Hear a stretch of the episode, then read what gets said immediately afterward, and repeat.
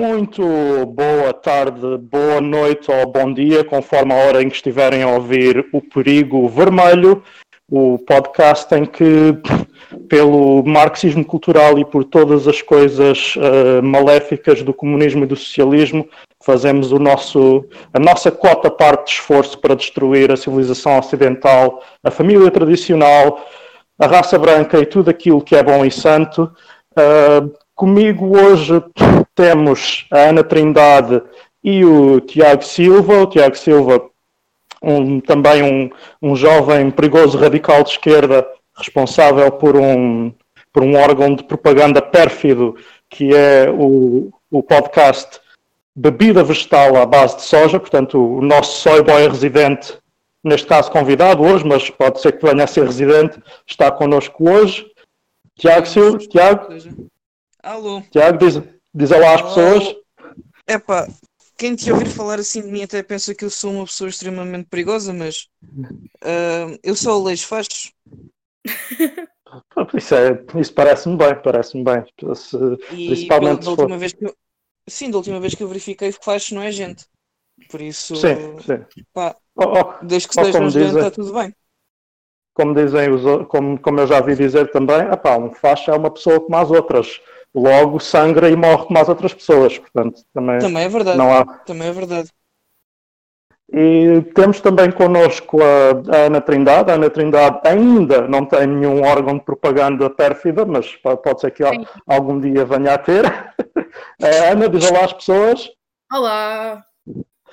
E, e então, hoje, eh, o plano era falar aqui um pouco sobre sobre um tema mais em geral, que é o, o cinema catástrofe, o cinema de epidemia e pandemia, uh, típico dos, uh, do cinema americano, e em específico eu decidi concentrar-me aqui num, num filme que ficou repopularizado com a, com a crise atual do, do, do, do Covid-19, que é, portanto, o Contagion. Isto foi, várias pessoas ficaram uh, foram rever pelo menos o trailer, foram, foram rever o filme, uh, criticar ou dizer que o filme tinha elementos quase de quase uh, colados à, à realidade que, que, se veio a passar. E então, uh, e então decidimos falar aqui um pouco sobre, não só sobre este filme em específico, mas sobre em geral o que é que é o, o cinema americano quando, quando fala destas coisas, quando fala de do fim do mundo, das pandemias, das crises internacionais causadas por, por elementos externos ou por, ou por um outro difuso, sejam terroristas, sejam, sejam extraterrestres ou, ou monstros. E, e a primeira, a primeira, a minha primeira pergunta vai então para, para a Ana, que, que me parece que teve uma, uma apreciação muito, digamos, única sobre o filme. Uh, que, que imagem, falando aqui do, deste tipo de filmes, enquanto propaganda, enquanto forma de passar uma determinada mensagem, que imagem é que, pelo menos neste e noutros semelhantes que tu já viste, é que se tenta passar das instituições americanas, das lideranças americanas, das Forças Armadas, de, das instituições uh, de saúde dos Estados Unidos? O que é que, por este e por outros filmes, que imagem é que passa e, se, e achas que essa imagem corresponde à realidade ou não? É assim, eu acho que o Contagion se calhar é um bocado um mau exemplo, porque é um filme que é tão vazio, em que se passa tanta coisa e que ao mesmo tempo não se passa nada, que não se vê assim muito dessa parte da. Hum, vê-se as instituições de saúde, sim, não se vê tanta parte da segurança. Vê-se um bocado, tens aquele plot de, da Segurança Nacional dos Estados Unidos, mas é tão vago e tens tantas narrativas a acontecer ao mesmo tempo que acaba por ser um bocado tão disperso que não dá para não dá para criar uma imagem nem positiva nem negativa das instituições naquele, naquele momento. Eu acho, pelo menos. Tens uma imagem mais ou menos positiva das instituições de saúde, o que eu acho que não é terrível. Os militares, a única parte que eu me lembro é uma parte em que estão a tentar evitar as pessoas de, de começar um motim e é uma cena de literalmente 30 segundos em que começam um motim. E não há. Não, não me lembro de haver muita coisa a dizer sobre isso, tipo, nem positivo nem negativo. Um, Mas e, sei, e então. E, e, então, mas, mas mesmo em relação a outros filmes do, do, do estilo, uh, pronto, tu, uh, passando aqui para outros filmes que tu, que tu te lembras, que, que tu aprecias, uh, como, é que, como é que muitas vezes achas que é representada essa, essas instituições, essas lideranças? O que, é que tu, o que é que tu vês normalmente, mesmo sem sendo no Contagion, no cinema catástrofe em geral dos Estados Unidos?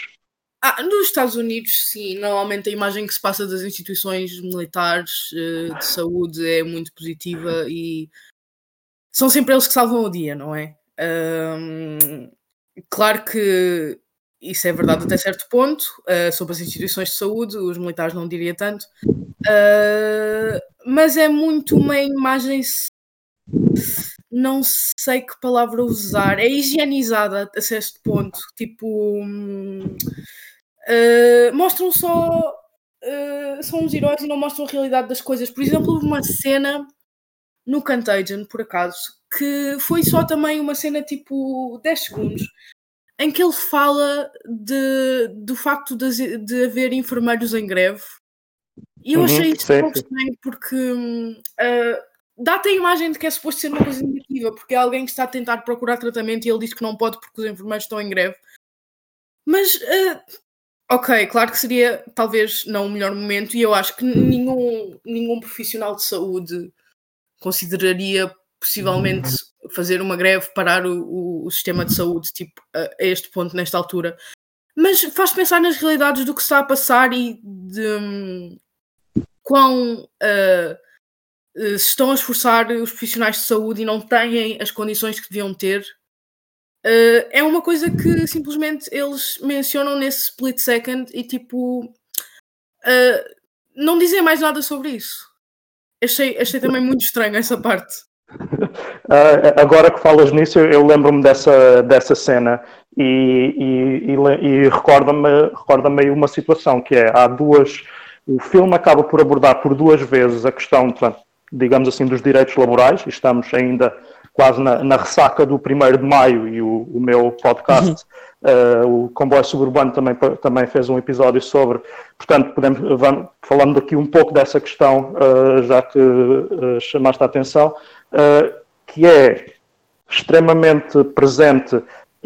mas, mais uma vez, naquele split second que falam disso, que é dos trabalhadores dos casinos de Macau, começam que, que, são referidos também por segundos como estando a fazer uma greve. Porquê?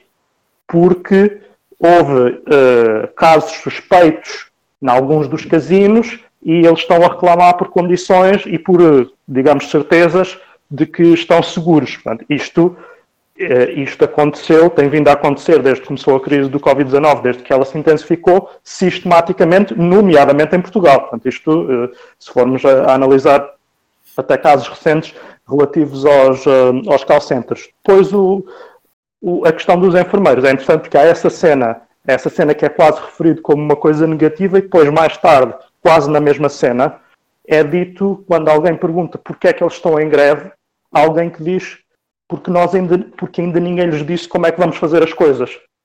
Basicamente porque o, ponto estava ali a, um determinado, a uma determinada altura, que é também o que se está a passar em muitas situações atualmente, que é o de não conseguir, não se consegue definir como é que as coisas vão ser feitas e tem que ser o movimento laboral organizado, muitas vezes a obrigar a que, quando tem essa força, e infelizmente muitas vezes não tem, a, fazer, a, fazer, isso, a fazer isso acontecer. Mas passando aqui para o, para o Tiago, se, Ana, não, uh, se não tiveres mais nada a acrescentar, como é óbvio. Tiago, então, passando aqui mais uma vez para a questão da, da imagem dos Estados Unidos, que é sempre passada nestes, neste tipo de filmes, neste tipo de, de narrativas, nós temos, por um lado, o América salva o dia destes filmes, por outro lado, temos à nossa frente nesta altura, a América que não se consegue salvar a si própria. Como é que tu. Uma, uma América, uma América que teima em ser. Eh, eu olho para a América nesta situação do Covid como uma criança a fazer birra. Um, principalmente, uh, e repara no que eu vou dizer, eu noto a América branca a uhum, fazer uma birra. Sim. Ou seja, sim. eu quero cortar o cabelo, Agora de repente eu quero ir trabalhar. Uh, agora de repente eu necessito imenso de estar na rua. E, e, comparando, claro, aqui aproveitando também o que a, o que a Ana disse, comparando o filme O Contagion, por exemplo, que é um, um ótimo exemplo de uma América representada de, de forma limpa e higienizada na, na, nos mídias. Tu observas o, o Contagion e como eu costumo dizer, o Contagion para mim é o crash dos filmes de terror de epidemias. O Crash em si, já em si é um filme horrível. Por isso, eu estar a comparar o Contagion ao Crash já diz alguma coisa. E o Crash, tal como o Contagion, é um filme de crítica social. O Contagion uhum. também tenta ser um filme de crítica social. Sim, sim. Uh, que é basicamente uma junção mal montada, feita às três pancadas, de sketches que alguém imaginou que pudessem ser relevantes e que os martelou num filme de uma hora e qualquer coisa. E o Contagion é exatamente isso. O Contagion é uma data de sketches desde o momento da primeira infecção até o momento em que acaba. O Contagion é um, é um conjunto de sketches, às vezes de milissegundos, como uhum. as greves, uh, as crises, uh, quando começam a mostrar as bolsas a cair, quando há problemas e conflitos entre militares e, e civis, uh, quando eles começam a falar na, na, possível cura e quando uma vacina começa a ser testada e planeada. O Contagion é uma amálgama de, de sketches muito curtos que não chegam a ter nexo. E quando observas isto, a única coisa que tu consegues retirar disto é Sim, senhora. Nota-se que o exército pôs dinheiro nisto porque o exército é representado e, como todos sabemos, Hollywood tem que, para representar, tem que aceitar dinheiro diretamente do exército e tem que seguir uh, as condições do exército. O mesmo pode ser observado no Man of Steel e muitos outros filmes que façam uso do, do exército americano. Um, e nós observamos aquilo, embora seja uma amálgama extremamente confusa, tem o seu quê de senso. Faz ali sentido. Há, há coisas começam a parecer racionais. Faça isso, observando a América atual, incluindo um, um presidente que num dia diz injetem só bebam com bebam lexívio e no dia a seguir é esforçado a dizer eu estava a ser sarcástico, sabendo perfeitamente qual é que é o target audience dele. Um, eu nem sequer sei o que é que é dizer. Eu sei que tenho muita pena dos, dos Founding Fathers, que sim, uh, lutaram bravamente contra os imperialistas do, do Reino Unido. Epá, mas faça esta malta que agora continua com o império da, da Grande América, epá, eu, eu tinha vergonha, no mínimo, porque se foi isto que deixaram de herança, mais valia terem ficar quietos, não é? Uh, temos um mundo inteiro de quarentena e temos uma América branca de 45, 85 anos, que são ainda por cima o, os casos mais preocupantes, a dizerem que têm direito a estar na rua e que protegerem-se é retirar os seus, os seus direitos, não é? Uh, isto, isto, contar ninguém acredita, vivido ainda parece mais irreal, porque pronto, estamos aqui neste contexto, estamos fechados em casa, parece tudo um bocado irreal, mas é, é mesmo, é mesmo esta questão.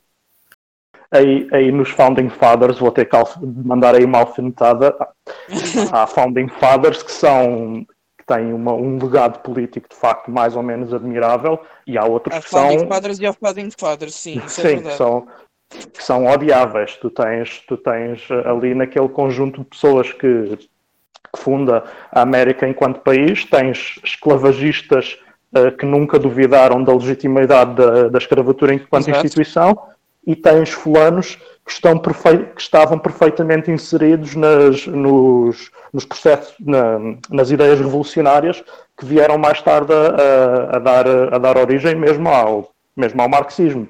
Portanto, há, há, há, há uma, uma onda, uma, uma onda não, uma, uma discrepância grande, mas há, há, há, obviamente uma parte que é, que é politicamente interessante, mas há outra que há uma parte do legado político dos Founding Fathers que eu diria que é perfeitamente justificável que tenha dado origem a isto. Que tenha não, dado isso, origem. Isso não, isso não, deixa de ser verdade.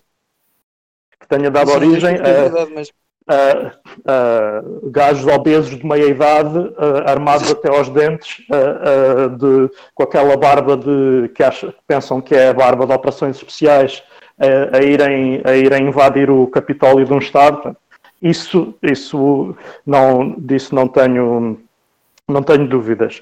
Mas passando então aqui a mais alguns, um, alguns pontos interessantes, eu acho que isto é uma frase do, do Zizek, eu vou, vou-vos dizer uma coisa, eu nunca li Zizek, aliás, acho que toda a gente que me ouve sabe que eu, eh, no que, to, no que toca à teoria, sou, sou péssimo, eu, eu absorvo teoria por, eh, quase por por uns sketches de 10 segundos semelhante às, às cenas do, do Contagion, mas há, há uma coisa que, que uma vez, mais uma vez, num, num, num desses instantes me disseram sobre uma obra do Zizek, que é a frase que ele diz que a América cria um, um, tipo de cinema e um tipo de ficção e de, de entretenimento que põe na, nas nossas cabeças uh, a, capacidade de imaginar o fim do mundo antes de imaginar o fim do capitalismo. Ana, concordas? Eh, discordas? O que é que tens a dizer sobre isto? Absolutamente. Por isso, por isso mesmo é que há tantos filmes de pandemia e de fim do mundo e de desastres, catástrofes, etc. E obviamente não tens nenhum filme sobre o fim do capitalismo, não é? Porque não seria, não seria propício à agenda deles no fim do dia. Até porque podes dizer que a indústria de cinemas americanos, pelo menos mainstream, é em si capitalista, não é? Uh, portanto, seria um bocado contraditório. Talvez algum cinema independente tenha, mas não é aquilo que tu acabas por consumir no fim do dia, porque não é aquilo que, que te é quase uh, enfiado pela gareta abaixo, não é? Sim, sim, acho que acho estou a perceber e, e até uma coisa que o, que o Tiago acabou de referir há pouco, que é uh, quando o Tiago fala de, de, incluir as Forças Armadas num filme e o que é que isso, em que é que isso resulta no cinema americano, e, e isto, isto qualquer pessoa pode investigar um pouco sobre isso e, e, vão perceber de que é que estamos a falar. Se qualquer estúdio de cinema americano quiser fazer uma narrativa, um filme sobre o que inclua as Forças Armadas Americanas, têm uh, têm uma possibilidade, de acordo com, com, a dimensão do estúdio e com, a, e com os contactos que têm, de solicitar o uso de bases militares, de material uhum. militar uhum. de, de comissi não comissionado e, e tudo isso em troca, portanto, não é um financiamento direto, mas é um conjunto de meios extremamente valiosos em troca de, obviamente, uh, as, suas, as narrativas construídas serem de acordo com aquilo que as instituições militares Exatamente. querem ou não irem demasiado contra isso. Não impede ninguém de fazer filmes anti-forças armadas ou anti-imperialismo nos Estados Unidos, mas dá uma vantagem competitiva a quem estiver dentro dessa. a quem estiver uh, a concordar sempre com, essa, com, com, essa, com, com esses ideais. Uh, Agora, para. Ana, tinhas mais alguma coisa a acrescentar? Não. Um, então, nesse caso, Tiago, o, neste tipo de narrativa, tanto no Contagion como noutros, uh, uhum. noutros filmes do estilo, e, e, como temos aqui há algum tempo, se calhar vamos ver, uh, vamos analisar, vamos uh, pensar, falar um pouco sobre outros filmes que, que, que, têm o mesmo tema, ou até filmes de outros, de outros cinemas, ou filmes mais independentes que sejam uhum. mais interessantes nessa questão, mas Sim. Quem é que tu vês a ser caracterizado como herói e como vilão, e o que é que essa caracterização, essa hierarquização diz sobre a narrativa que, que se quer passar num, num, num filme deste tipo? Assim, eu acho que, observando, pronto, uh, principalmente o, o Contagion é muito bom nisso. Um, há, outras, há outras histórias de epidemia uh, fora do cinema uh, americano, mas que seguem muito a linha narrativa de um, de um cinema mais americanizado, do cinema de Hollywood. a saga 28, 28 dias depois, 28 semanas depois. Dawn of the Dead, que não é inglês, mas é sim uh, americano, um, o REC, o original, principalmente o original, a versão Hollywood também já é um, já é um pouco uh, lavada para cumprir a narrativa de, da América grandiosa e salvadora.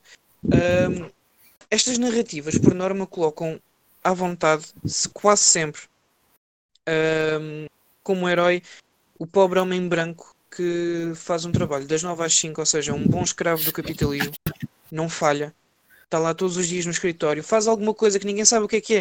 Uh, até pode ser apenas um, um, mero contabilista num escritório de contabilistas em que toda a gente faz a mesma conta, vezes e vezes uh, sem conta, mas só para ter ali certeza que 2 mais 2 é 4. Um, e que ao fim do dia volta para casa, tem dois filhos e uma mulher loira, atenção, loira, a maioria das vezes. Sim, sim. Se, for, se for morena, é muito boa a cozinhar. Atenção, se for morena, é muito boa a cozinhar. Um, e que de repente vê o seu paraíso privado a ser retirado porque algures, e aqui é muito importante o facto de ser vago, algures alguém fez alguma coisa má, mas não é um americano. Porquê? Na narrativa americana nunca vem de dentro. O problema vem sempre de fora. Lá está. Uhum. É sempre alguém na, na Arábia, é sempre alguém na Ásia, é sempre alguém na Europa, às vezes, das poucas vezes em que se, em que se lembram que a Europa também não, não gosta muito deles. Uh, é alguém na, na América do Sul. Às vezes é alguém que nem sequer sabe de onde é que se vem, ou até mesmo que seja fora deste mundo. Mas o que interessa é que não é americano. Sim, sim. Porque, porque o americano é bom. E isto entra muito também, lá está, voltando aqui à narrativa de hum, qualquer filme que utilize o exército americano terá que cumprir uma guideline muito estrita. O exército americano, lá voltamos aqui ao, ao, grande adágio de nenhuma publicidade é má publicidade, mas eu faço um acrescento. Nenhuma publicidade é má publicidade, mas a publicidade de Hollywood é fantástica. E hum, qualquer filme que tenha os Estados, o, o exército dos Estados Unidos a ser representado, Man of Steel, uh, Saga Transformers, Contagion, uh, tudo, tudo o que possa sequer ter um mero soldado americano a aparecer, nem que seja dois segundos, de certeza absoluta que foi um fundado diretamente dos fundos do, do exército, dois foi entregue um guião revisto, porque isto também é verídico, basta procurarem, podem ouvir uh, a Lindsay Ellis no YouTube, uh, um guião revisto com guidelines estritas para aquele personagem específico. Pode aparecer dois segundos. Não interessa, vai ser revisto pelo exército, vai ser aprovado pelo exército e vai ser fundado pelo exército. Uh, Lembro-me que o Christopher Nolan, uh, no, seu, no seu filme Interstellar, uh, houve uns uns durante algum tempo sobre se ele iria ou não aceitar, mas aqui a questão é que ele não iria ou não aceitar, é que ele é obrigado a aceitar. Não, não aceitando não. nem o fundo, não aceitando nem o fundo, nem o, o guião a, a revisto, não há representação dos Estados Unidos. E qualquer pessoa que se lembra do Interstellar sabe que há uma enorme representação dos Estados Unidos, porque o filme é todo sobre uma força dos Estados Unidos que vai desbravar meio universo para salvar o que resta da civilização humana. E, e lá está. É, é o, é o herói americano, é o, o homem branco que não faz, pronto, não destoa muito do normal, seja o normal o que quer que seja, um, que cumpre um trabalho muito medíocre às vezes, ou que sendo um herói é um herói há anos e é lendário, uh, e que agora vê o seu periço privado ser retirado. Outro, por exemplo.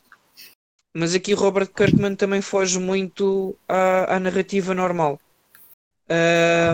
Aqui tendo também em conta que é mais fácil imaginar o fim do mundo do que é imaginar o fim do capitalismo. A saga inteira de The Walking Dead do, do Robert Kirkman uh, envisiona um mundo pós-apocalíptico. E repara que é pós-apocalíptico sempre.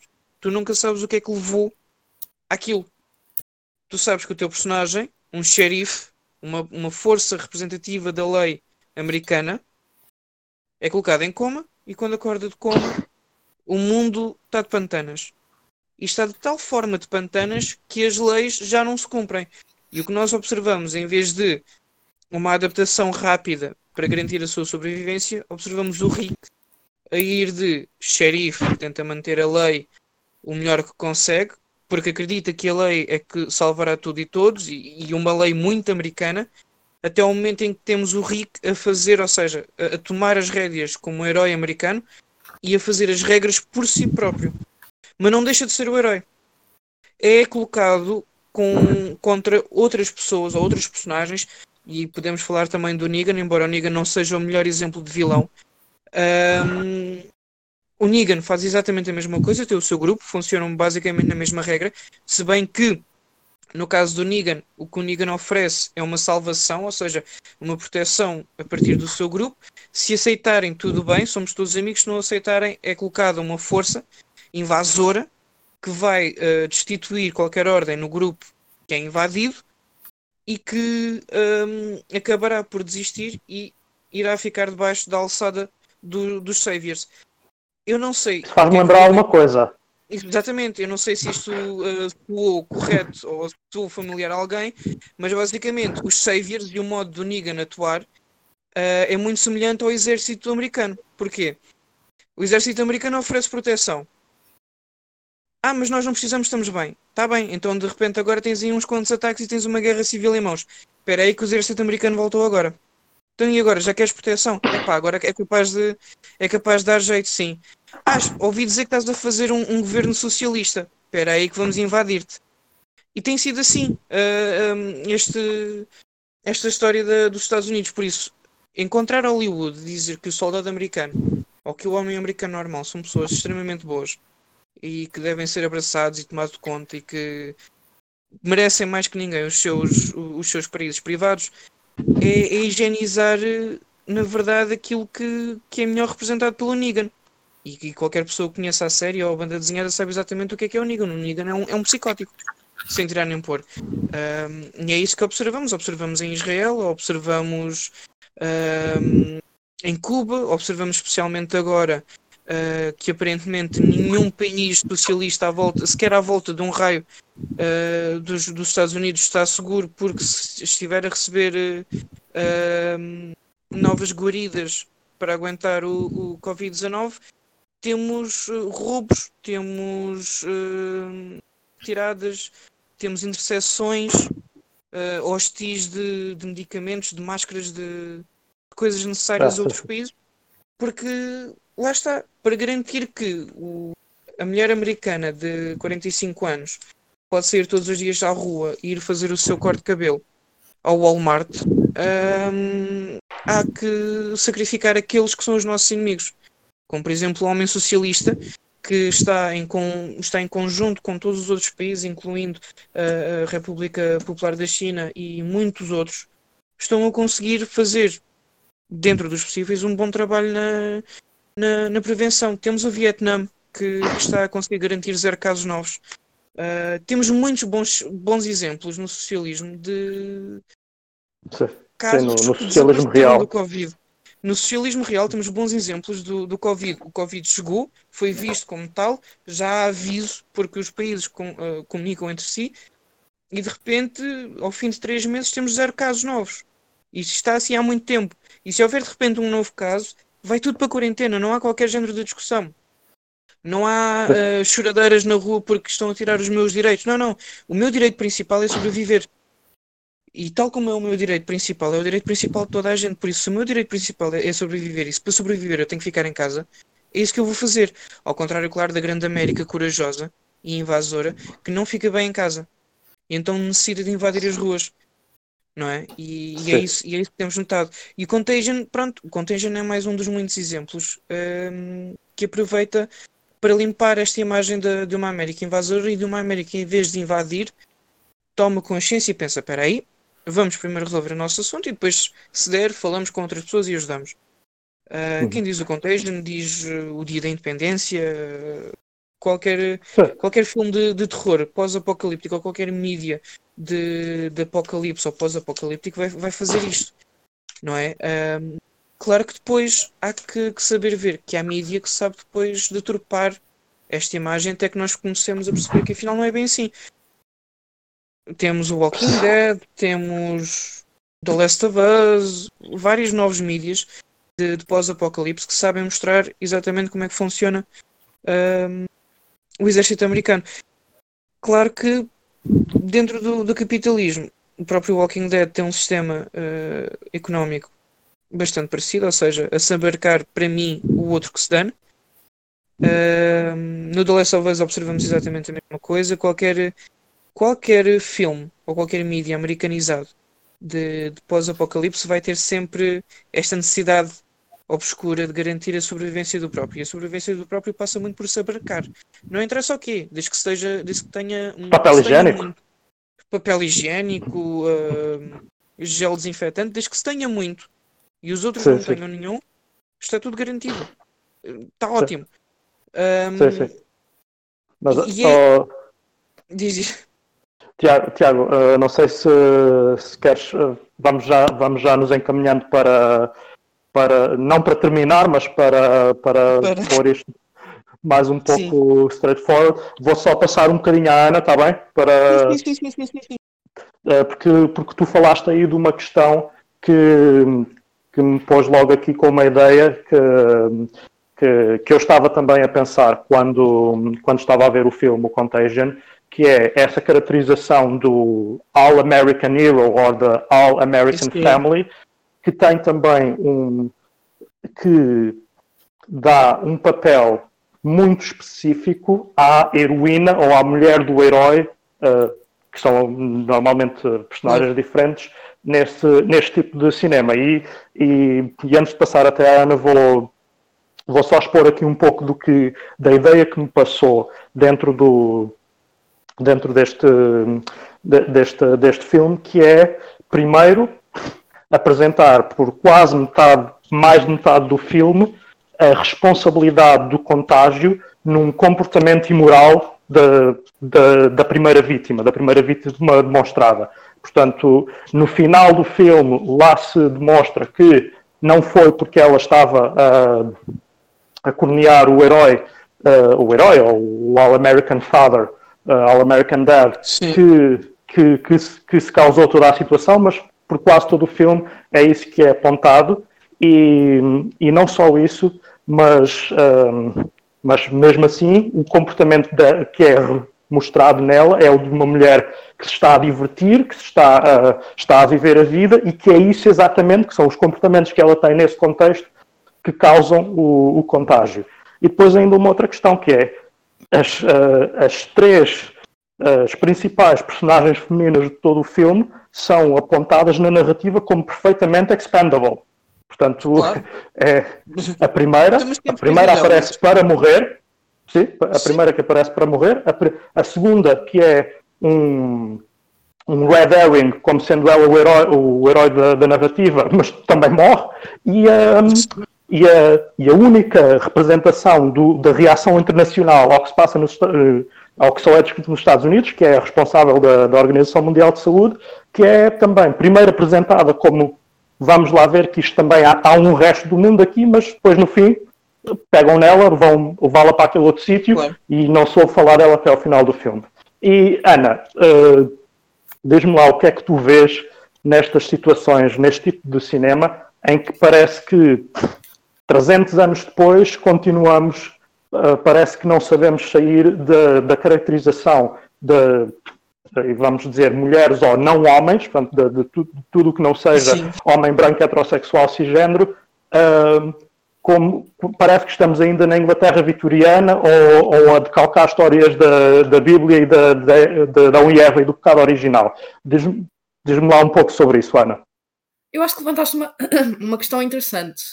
Um, para começar, o filme foi um bocado confuso para mim neste sentido, porque sim, ela pensa-se durante a, a, personagem da Gwyneth Paltrow, que eu honestamente acho que era Beth que se chamava, mas eu não me lembro de 90% dos nomes das personagens, porque o filme simplesmente não dá. Um, eu fiquei com a sensação que ela realmente estava a trair o marido, porque Uh, eles dão a entender que o que aconteceu foi que ela apanhou de alguém. Eles pensam durante muito tempo que ela é paciente zero, mas depois vê-se que ela apanhou de um chefe no casino em Hong Kong. Um, e, mas tens aquela cena em que ela diz que, que vai ter com o tal uh, homem que, com quem supostamente estava a trair o marido. E também tens aquela parte já supostamente que pode ser caracterizada como já imoral, de que já é o segundo casamento dela, já tem um filho que não é filho dele. Uh, torna muito fácil ser uma, uma personagem, uh, sim, uh, expo uh, tipo disposable. Expendable. Disposable, yeah. yeah. Um, A personagem de. Acho que era a Kate Winslet, porque eu honestamente, este filme é tão estranho que as personagens são tão vazias que eu sei que são atores famosos. Mas, eu mas é difícil distingui-las. E, e, quase não consigo distinguir. Um, também foi um caso muito estranho para mim. Tens uma pessoa de uma organização de saúde que está, uma, uma, uma médica uh, que está, ou epidemiologista, eu também não percebi, uh, que está a tratar bem, supostamente, a situação.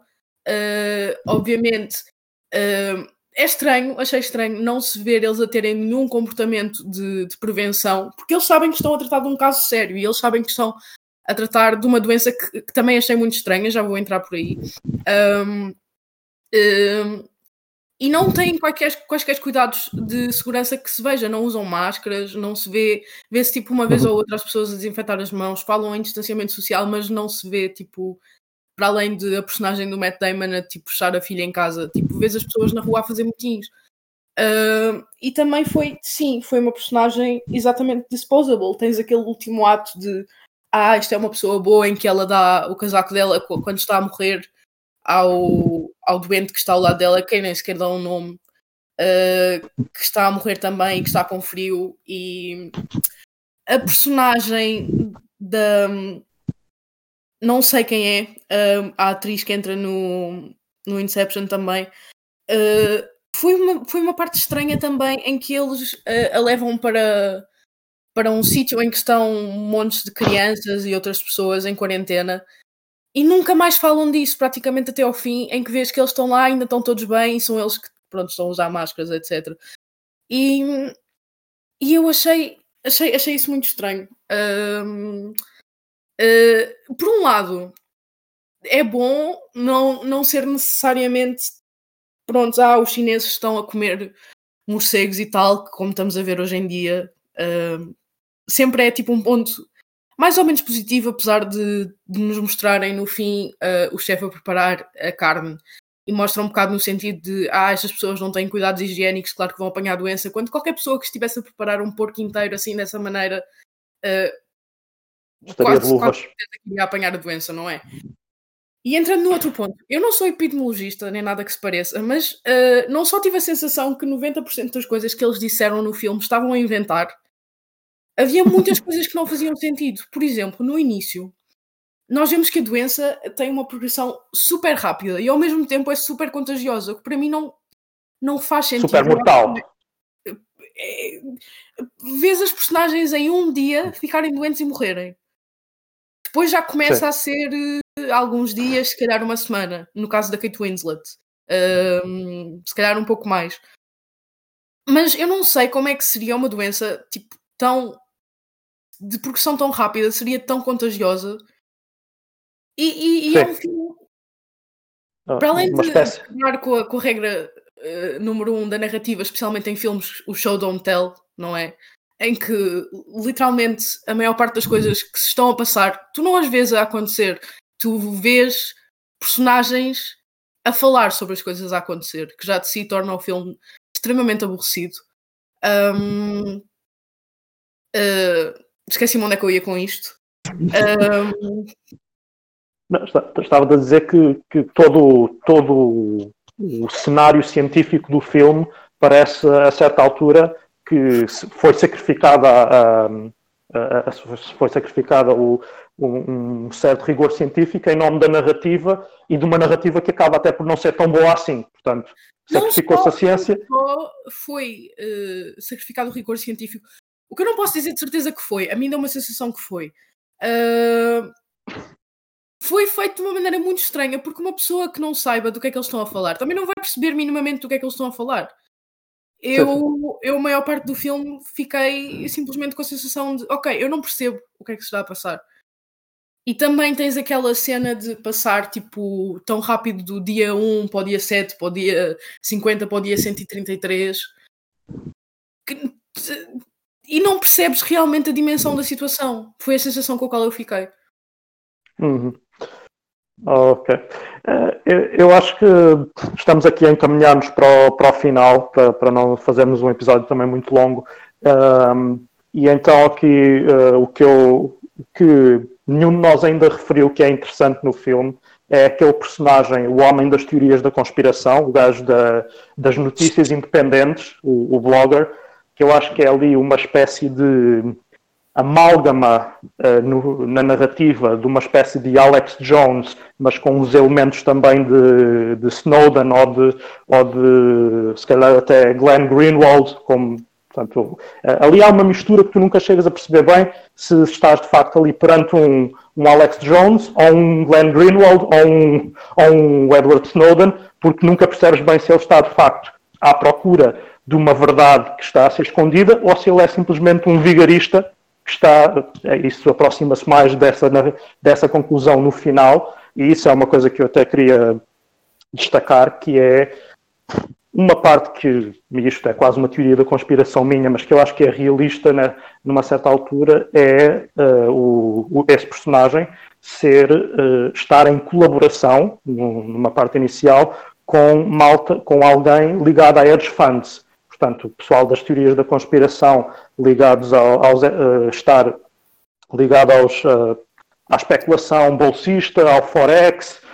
vocês passem 20 minutos no Twitter uh, e procurem perfis, perfis com a palavra lobo, trader, wolf, leiam três notícias no Zero Edge ou qualquer outro blog de, de traders que seja minimamente visitado e vocês vão perceber do que é que eu estou a falar. Portanto, essa malta, os, os traders de Forex e, os, e, o pessoal reacionário das teorias da conspiração, não são grupos diferentes, basicamente, são uh, mais ou menos o mesmo, o mesmo bloco social, cultural uh, dentro, da, dentro da, da internet.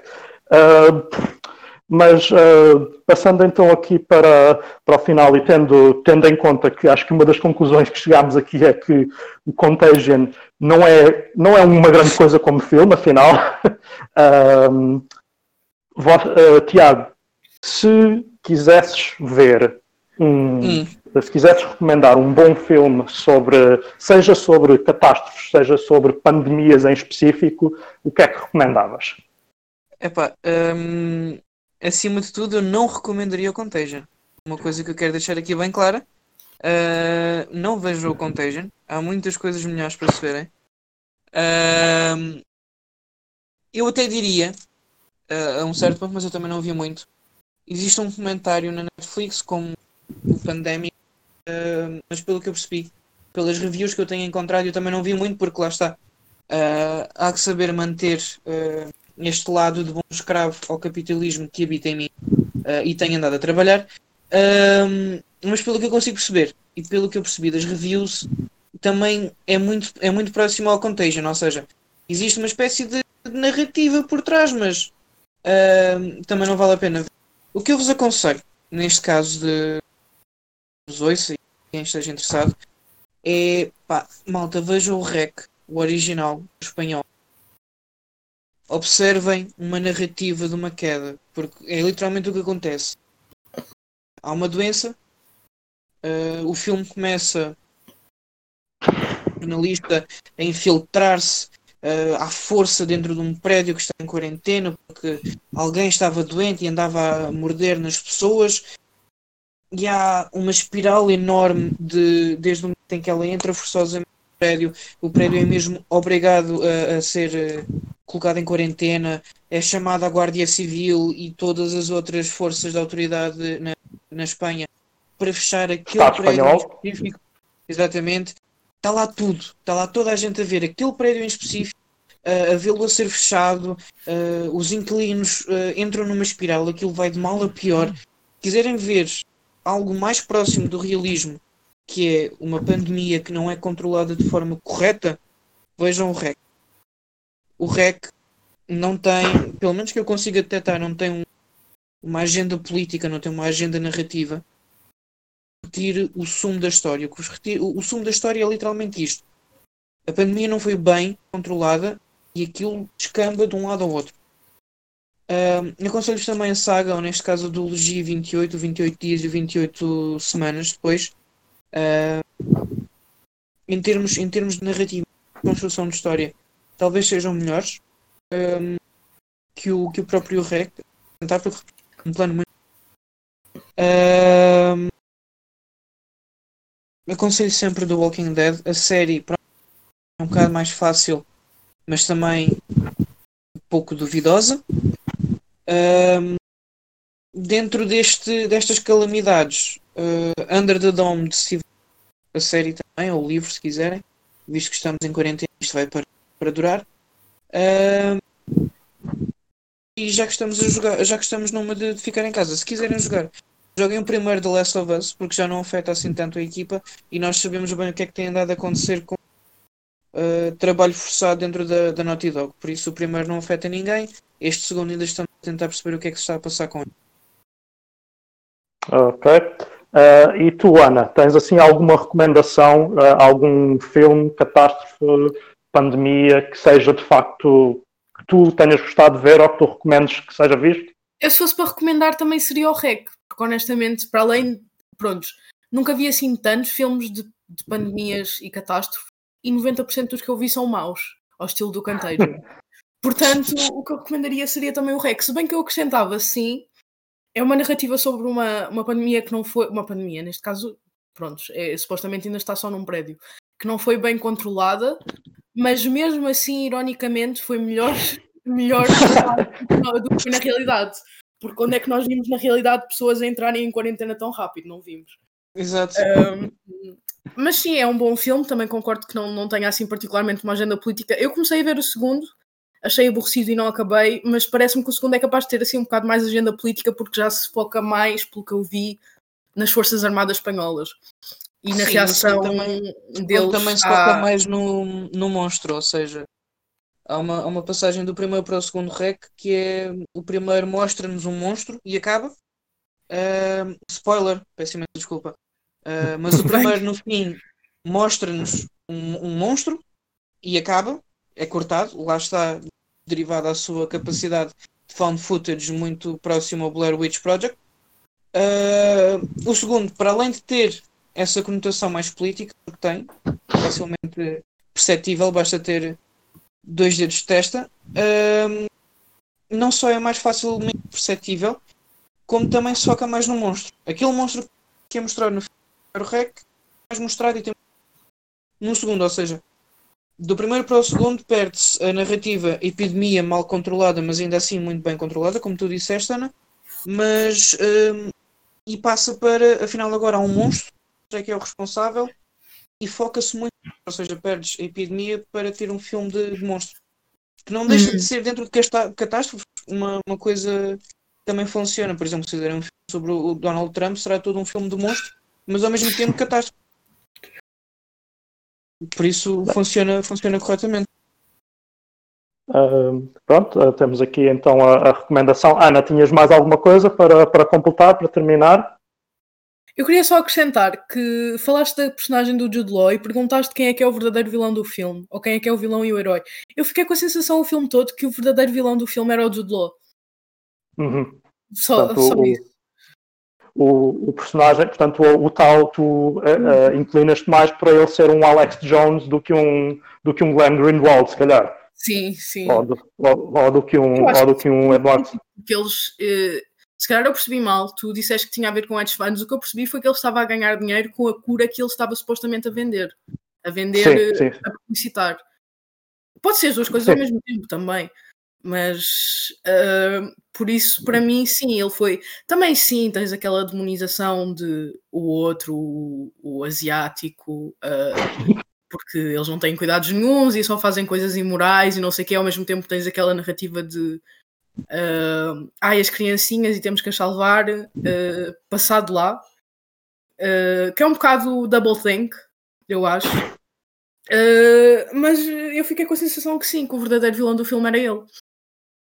Sim, sim, acho que, acho que aí, aí há um pouco essa questão de que o vilão é, um, é a desinformação, basicamente. É, é, é a desinformação ou até ao se querer vilanizar a desinformação, poderia haver quem dissesse que o que se está a vilanizar é a informação independente. Mas isso é exatamente o, o, argumento que o personagem nos tenta fazer a nós. Basicamente, o Jude Law está todo claro. o filme a nos tentar convencer que não, ele é que, é, ele é que tem a verdade os outros, as instituições é que estão erradas, é que estão, é que estão a mentir, e, e só mesmo naquele final é que se faz aquela conclusão de que ele estava de facto portanto, a lucrar com essa, com essa situação e, a, e, a, e, portanto, ele podia ter uma verdade, uma parte de verdade na, na, na, questão de que foi ele o primeiro a revelar o que se estava a passar, mas tudo o resto é uma agenda extremamente egoísta que ele estava, que ele estava a defender, que é, que é também interessante de, de destacar. Uma outra questão aqui mesmo,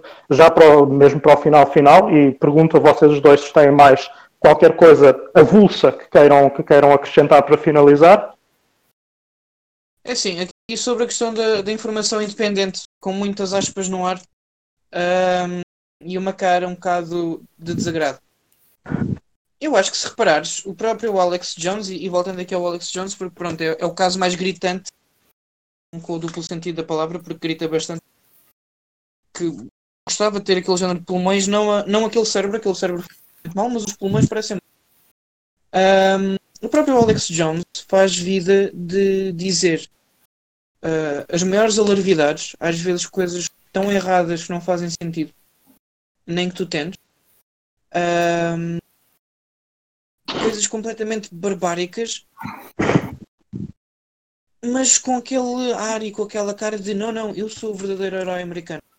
O herói americano resume-se a um homem, que o exemplo mais recente, a um homem que, sabendo perfeitamente que não vai ter qualquer necessidade de matar pessoas para se poder alimentar, a dizer que anda há dias a imaginar como é que há de matar e comer os vizinhos do lado para proteger os ou voltando ao exemplo mais antigo, o maior meme à volta da, da figura, um, as águas que transformam as, as rãs e os sapos gays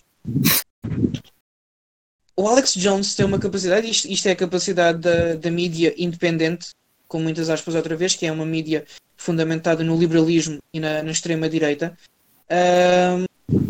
é uma mídia que vive muito disto, ou seja, diz umas alarvidades, diz coisas que sabe falsas, diz coisas que sabem ser completas mentiras, mas com a cara, a certeza e a estoicidade de um herói. Uhum. E para alguém que cuja única informação lá está a informação também muito duvidosa. Vem apenas desse mídia vem desse ponto. É um bocado difícil não acreditar, porque alguém que te diga uma informação que acontece na mídia, na mídia mais geral, diz-te uma informação, mas for necessário, depois vem de pedir desculpa, porque pode estar ou não. É um bocado difícil acreditar nessa pessoa face a alguém que te diz com toda a certeza absoluta, uma autoridade enorme, e ainda te dá aquela cara de eu vou proteger o meu país. Percebes? E certo. essa, essa informação, essa informação, essa, essa narrativa pela direita, pela direita, pela, pelo liberal. Um, libertarianismo, é mais, sim, sim. O libertarianismo é de facto o maior perigo. Porque se tu só retiras desinformação, e seja a desinformação nas redes sociais ou na tu vais atuar conforme essa, essa desinformação. Se tu vires alguém usar máscara e fores para o meio do contágio a máscara, estás a habilitar-te diz estás a habilitar, estás a habilitar a ti e a todos aqueles que se aproximam. Por isso, como, como disse a Ana, tu a personagem essa mística do vilão. Mas tal como o Crash, o Contagion filme não existem nem vilões.